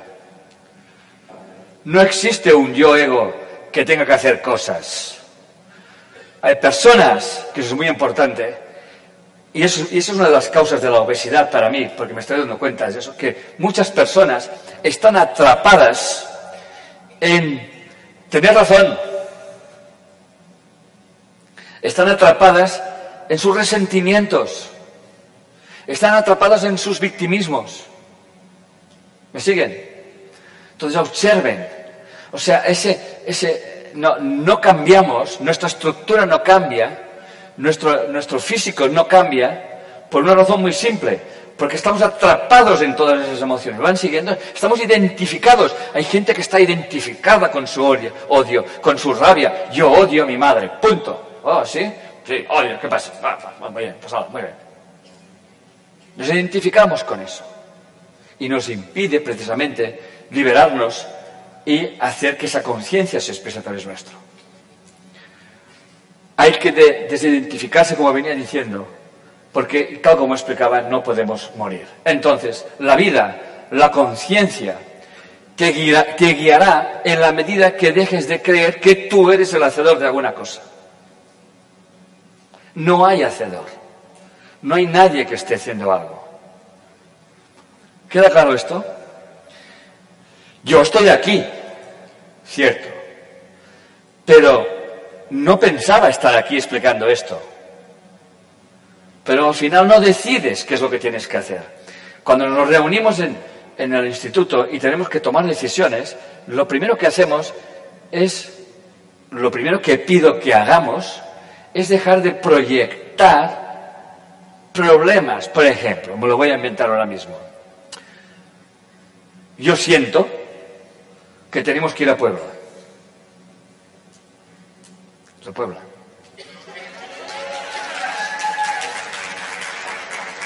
Y luego alguien te dice, bueno, pero en DF hay más gente. Sé. Pero vamos a Puebla. Y le preguntan, ¿por qué a Puebla? Y entonces es cuando surge el ego te empieza a decir, bueno, es que Puebla, no sé qué, ¿me siguen? Y entonces, ya estamos haciendo. No sé si me estoy explicando lo que quiero decir. Las decisiones tienen que salir del corazón. Las decisiones que tomamos en nuestra vida no están basadas en razonamientos. El, el corazón tiene razones que la mente no alcanza a comprender, alguien dijo. ¿Me siguen o no me siguen? Por eso, al final, ponemos nuestro plan y casi siempre se cumple. Y cuando algo no se cumple es porque no tiene que ser. Es así de simple. No porque lo hayamos hecho bien ni lo habíamos hecho mal. Mirad, no se culpabilicen nunca por aquello que creen que han cometido errores. No es, no es posible cometer errores, porque los errores son experiencias que nos hacen tomar conciencia de cómo podemos hacer las cosas. Es imposible equivocarse. Solamente es posible experimentarse. Por ejemplo, ¿cómo puedo saber yo lo que es la salud? A través de la, enfermedad. Es así. Cuando yo vivo un estado que llamo enfermedad, me permite tomar conciencia de cómo tengo que mantener la salud. Por eso, nunca me voy a arrepentir de haber tenido la experiencia que me ha creado la, enfermedad, sino que esta me ha permitido tomar conciencia de la salud. ¿Me estoy explicando? No hay relaciones malas ni relaciones buenas, sencillamente hay relaciones. Las relaciones las podemos convertir tóxicas si nos apegamos a ellas y seguimos aguantando una situación que sabemos que nosotros no queremos estar allí. Pero esto es el ego y estos son los apegos. Por eso no hay que hacer nada. Mirad, yo muchas veces con mi mujer, con mi cuñada, siempre hablamos, bueno, ¿qué vamos a hacer? Dice, mira, yo se lo he entregado la presencia y la presencia ya me iluminará qué es lo que tengo que hacer y no tengo que hacer. Y les aseguro que duermes de bien. Yo cada mañana me levanto y lo primero que noto es presión. Presión. Todo, la presión. Eso es presión. ¿Sabe usted la presión que están haciendo ustedes aquí? Ah, pónganse aquí y lo verán. ¿Eh? Presión. Pero al instante siguiente le digo, Señor, tú sabes lo que haces, ¿eh? Si yo tengo que estar aquí, hágase tu voluntad. Y me quedo descansadísimo. ¿Me siguen? Pero descansadísimo. ¿Y saben por qué estoy descansadísimo? Porque estoy desapegado de lo que mucha gente piensa que es el éxito. ¿Me van siguiendo? Como sabes que vivo en un mundo fenoménico y como sabes que todo empieza y todo termina, lo único que estoy haciendo y encomiendo a los que están conmigo es que disfruten ese instante como si fuese el último instante. Y mañana Dios dirá. Por eso, no hago nada. ¿Cuántas veces mis alumnos me han oído decir esto? Yo no hago nada. Y dicen, hombre, no, ¿cómo no haces nada? No, no hago nada. Cuando estoy en una consulta y empiezo a explicar la cosa de las personas, me dicen, ¿tú eres vidente? Digo, no, no, no. Pero si me estás explicando mi vida, digo, pero si me la estás mostrando. ¿Me siguen? Me la estás mostrando porque yo estoy viendo las cosas de otra manera. Dicho de otra manera, cuando miras las cosas sin juicio, ves la verdad de la situación. ¿Queda claro esto? Yo cuando esa señorita le decía, oye, ¿tú sabes que eres la medusa de tu marido? Era hasta aquí, creo. Y le he hecho con todo mi corazón y con todo mi amor. El primero que he dicho. Ella se ha emocionado. Pero se ha emocionado porque ha tomado conciencia de que realmente tiene la gran oportunidad de transformar eso. Cuando sea capaz de mirar toda su historia con otros ojos. ¿Me siguen? A esto se le llama perdón. Lo que no hay que perdonar. O sea, no hay nada que perdonar.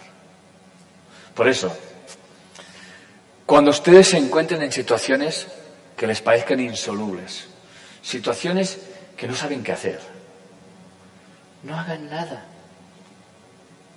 Si no saben qué hacer, no hagan nada. Un curso de dice, si no sabes qué hacer, no hagas nada. Deja que en la quietud mental se te dé la respuesta. Y cuando tengas la respuesta, corre, actúa. Porque como te distraigas, se te aparecerá la vecina o el vecino y te va a cambiar la tortilla es aquella señorita que decide separarse de su marido, pero no separarse porque es un pendejo, sino con la bendición. Gracias por la experiencia. Y no se le ocurre otra cosa que contárselo a, su mejor amiga. Y su mejor amiga hace tiempo que se quiere separar, pero no se atreve. Entonces, claro, ahí la va dice, oye, me voy a separar. Y ella dice, no te separes, ¿eh? ¿Por qué? Porque si tú te separas, ¿qué excusa tengo yo? ¿Me siguen? Por eso cuando ustedes tomen una decisión, que la respuesta es para ustedes y para su situación en particular, calladitos y pasar a la acción, desde el amor y desde la comprensión. Y todo se resolverá de la mejor manera posible. Muy bien. En este momento se muestra un video.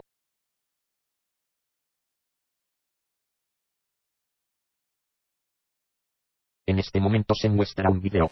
Bien. ese trozo de peligro que me encanta es precisamente el que el ego nos impide sacar, nuestra luz, nuestro potencial. Esto es lo que es la mayor vida que tenemos. Y dice un curso de milagros, y si tu hermano consiente en sufrir, tú no podrás sanar. Yo me acuerdo que el primer día que leí esa frase pensé, coño, lo den por culo a mi hermano, hostia, si quiere sufrir. A ver, si mi hermano quiere sufrir, pues que le zurzan. Pero me la di una y otra vez. Si tu hermano consiente en sufrir, tú no podrás sanar. ¿De qué estamos hablando hoy? De que no hay dos. Si tu hermano consiente en sufrir, tú no podrás sanar. Y sigue.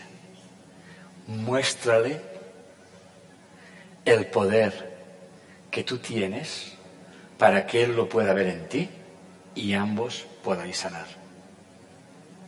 Por eso, no hay que hacer nada. No hay que convencer a nadie. No hay que hacer apostolado. No hay que hacer peregrinaciones. No hay que hacer no sé qué novenas para cambiar el mundo. ¿Me van siguiendo? Lo único que necesita el mundo es que se le mire con los ojos de la conciencia, gracias a una conciencia que se aparta y permite que la presencia se manifieste en él. ¿Me van siguiendo corazones? Envíe esos fotones, ¿me van siguiendo corazones? Para que la realidad se transformará sin que hagas nada para que se transforme, porque el otro que está frente a ti está hecho de la misma energía y de la misma sustancia, y cuando tú miras con estos ojos, el otro solamente puede vibrar igual que tú y sentirse bendecido por ti y ver su propia bendición y su propio poder. No hay que hacer nada. Cuando más queremos cambiar algo, más lo reforzamos. Y voy a hacer una pregunta. ¿Cómo anda la enfermedad aquí en el planeta Tierra? Pues gordita, gordita. ¿Por qué? Porque se está luchando contra ella. Que no estoy diciendo que no haya que tratarla, estoy diciendo que haya que comprenderla y transformarla. ¿Me siguen? Esto es lo que estamos hablando aquí. El estado de comprensión que se alcanza con eso que les estoy explicando yo, que es lo que realmente siempre procuro llevar a las personas, a ese estado de comprensión, es un estado que no se puede explicar con palabras, pero los vamos a poner, las vamos a poner.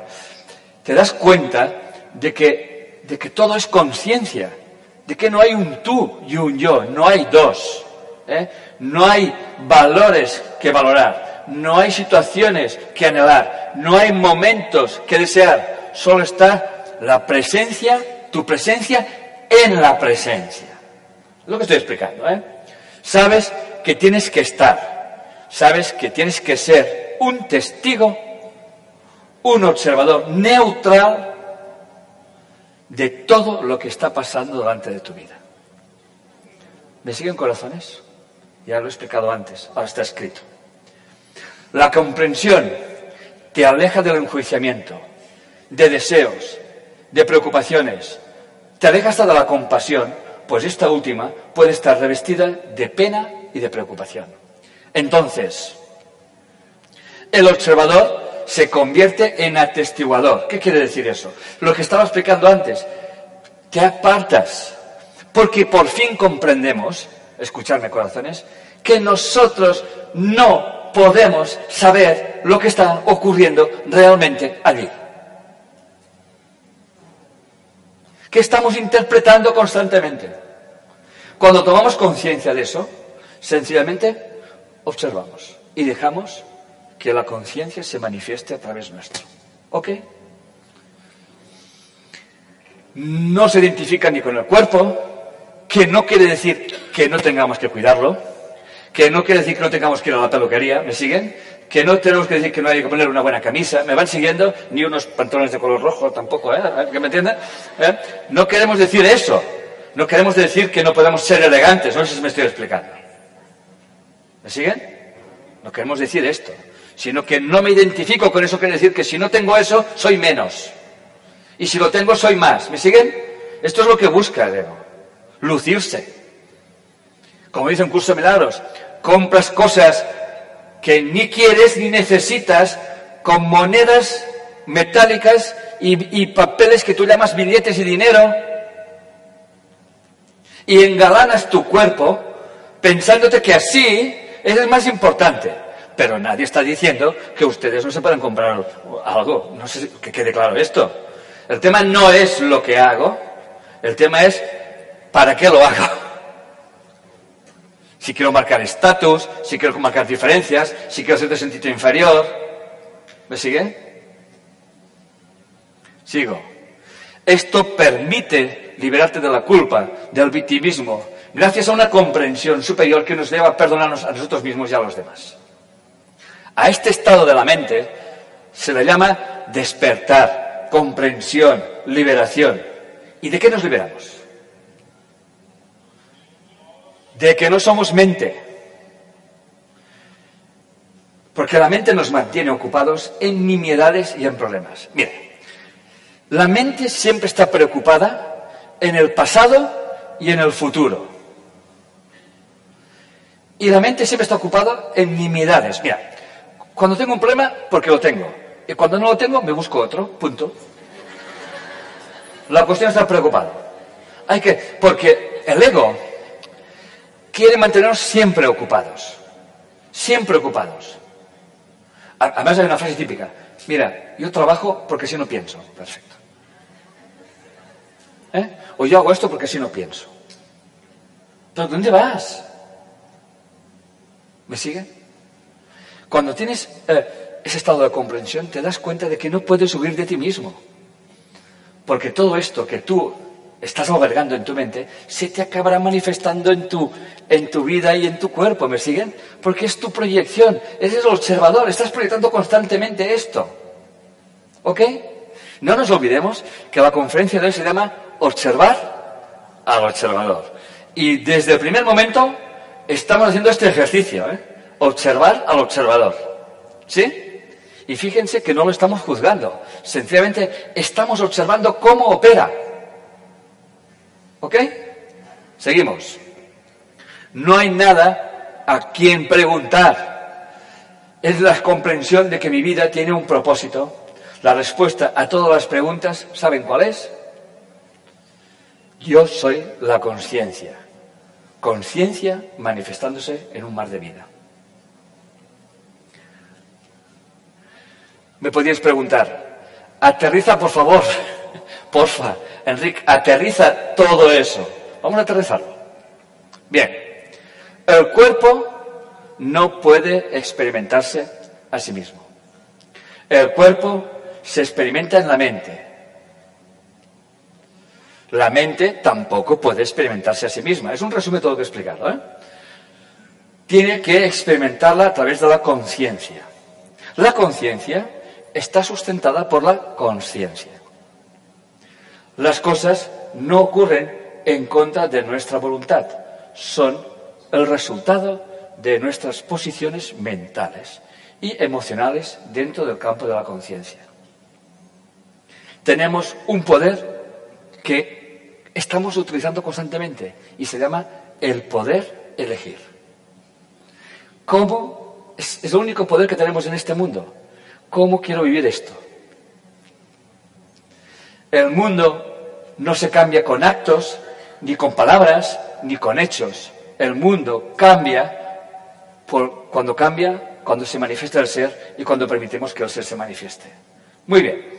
Ejemplos de no localidad de la mente. Schildek, ya he explicado uno, pero voy a explicar tres. Schildek, Rupert Schildek, monta dos laboratorios y enseña. En unos hay unas, ratitas y en los otros hay otras ratitas. Y, enseña, en ese laboratorio hay un laberinto, y enseña a las ratitas a encontrar el camino más rápido para coger la comida. ¿Ok? Cuando éste lo encuentra, al instante los otros también. Otro ejemplo. Se coge una pecera, sin peces ni agua. Se le echa arena y se echan tres termitas. No hacen nada, se pasean. Echan unas cuantas más y se ponen a mover la arena y empiezan a construir un nido. Y otra. Las ballenas del Atlántico Norte y las ballenas del Atlántico Sur cada año cambian sus, las melodías de sus canciones. Cuando lo hacen las del norte, automáticamente las cambian del sur.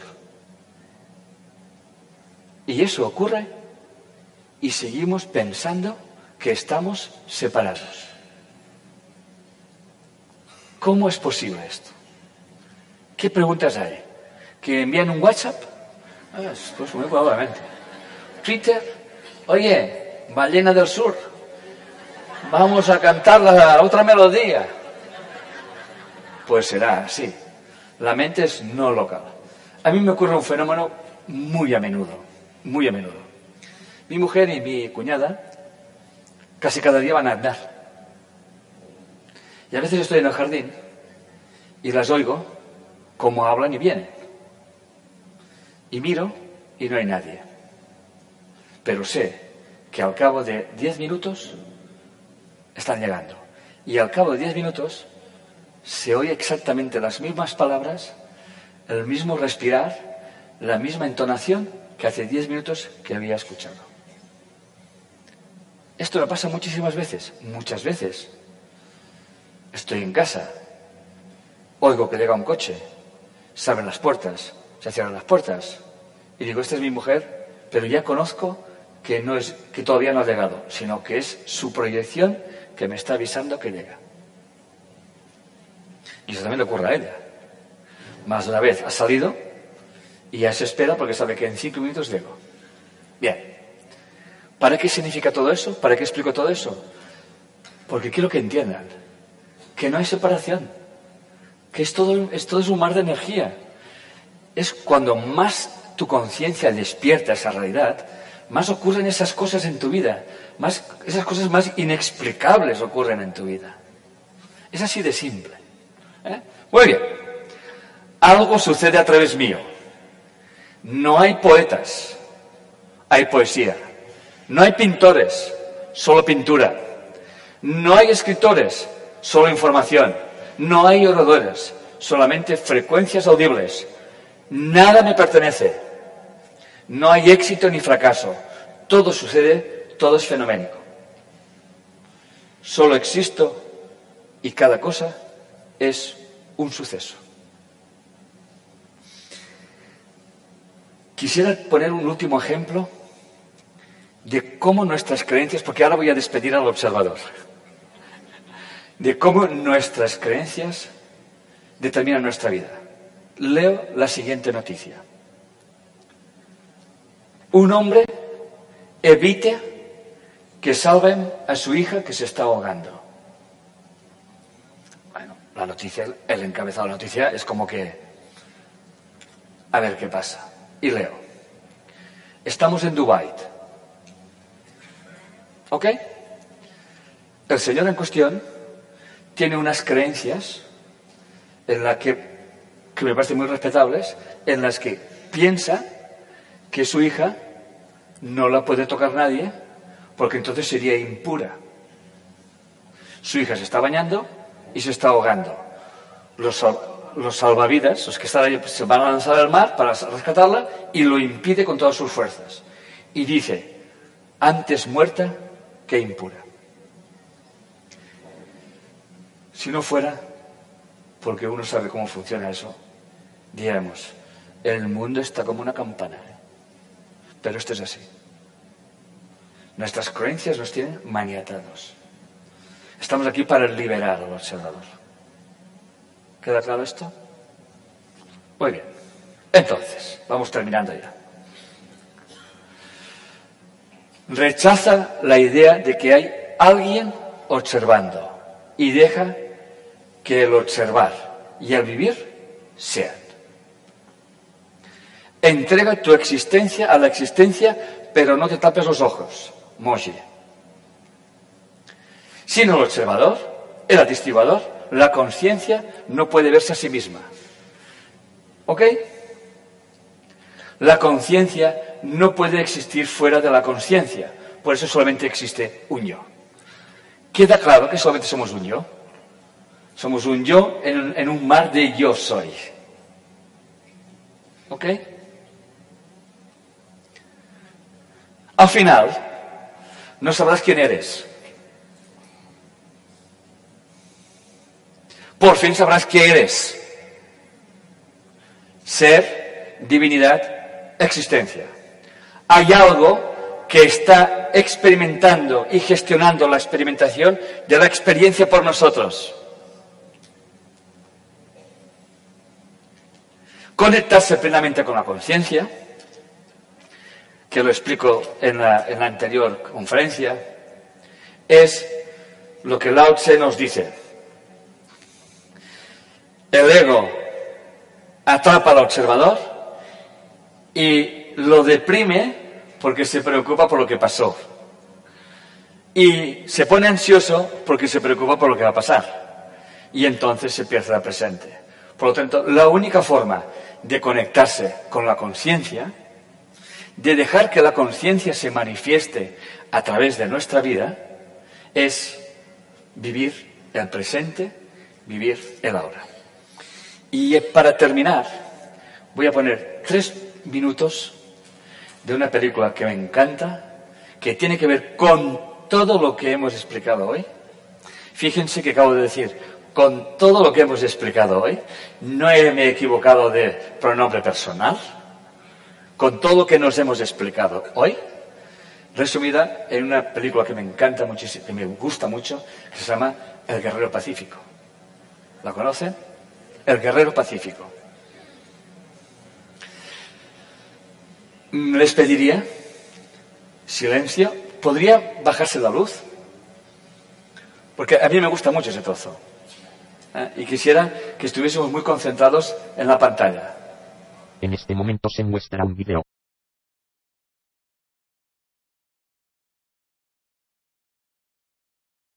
En este momento se muestra un video.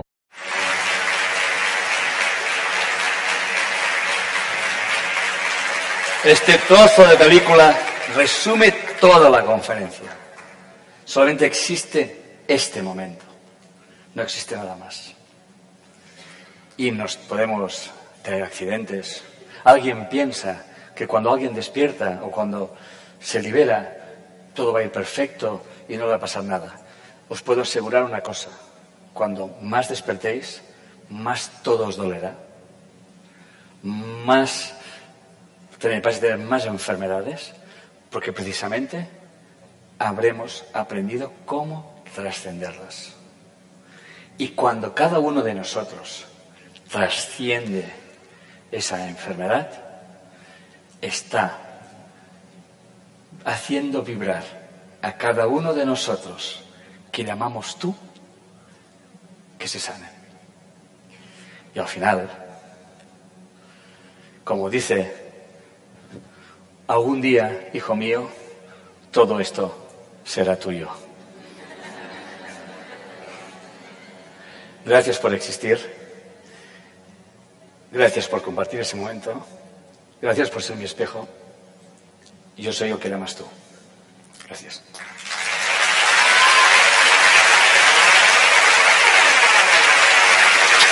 Gracias. Gracias. Gracias. Quiero mucho. Gracias.